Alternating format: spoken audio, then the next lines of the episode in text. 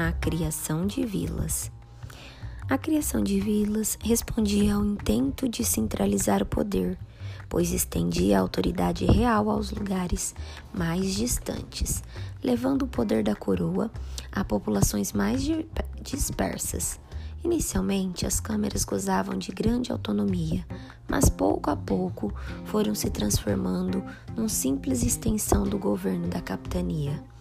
Quando da elevação de um povo à categoria de vila, uma das primeiras preocupações era a localização e a instalação da casa de câmara e cadeia, do pelourinho e da igreja.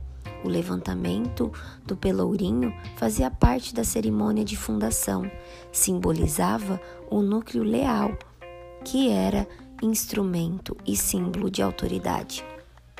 Durante a Guerra dos Mascates, por exemplo, o governo de Pernambuco mandou erguer um pelourinho em Recife, núcleo urbano que prosperava muito, mas ainda não era vila.